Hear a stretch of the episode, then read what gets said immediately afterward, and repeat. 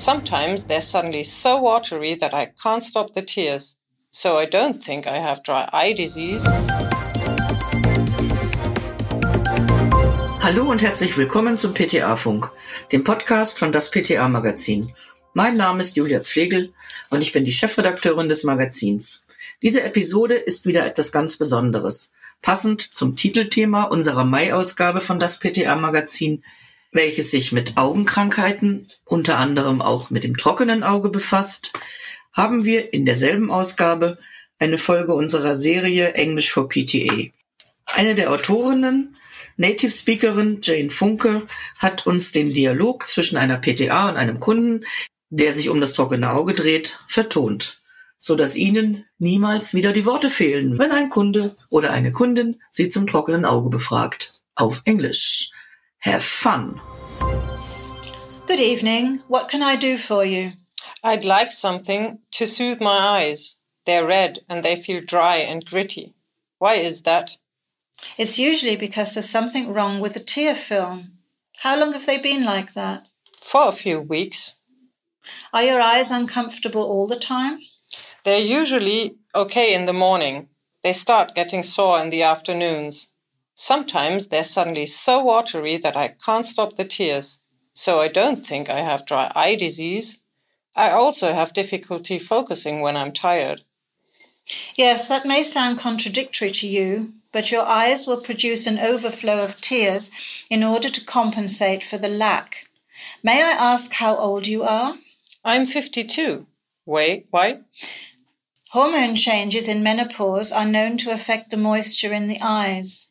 Do you smoke? No. What do you think is causing the dryness? Well, I know that I don't always drink enough. The office is air conditioned and I'm in front of the computer monitor most of the time, which doesn't help. That's because your eyes don't blink often enough to keep the surface lubricated. The cells on the surface of the eye have no blood supply. They rely on the aqueous layer in tears for oxygen and nutrients. In a healthy person, the tear fluid is renewed every seven to eight minutes. I have used eye drops occasionally, but without much success. That's partly due to the physiological constitution of the eye. The cornea's low permeability limits its absorption capacity. Less than 10% of the applied active ingredient achieves a therapeutic effect. Have you consulted an ophthalmologist? No, not yet. I suggest you do that as soon as possible. It may be necessary to carry out some tests to measure tear volume and tear film stability. A professional diagnosis may discover the root of the problem. It makes a difference whether it's the watery part of the tears that is lacking or whether the composition of the lipids is unfavourable. In the meantime, we could choose eye drops containing hyaluronic acid for the daytime. There are several formulations on the market using a special technique and with no added preservatives that can nevertheless be used for six months. If you need additional help for your eyes, you could apply a gel with a higher viscosity at night. Can the dryness cause any real damage?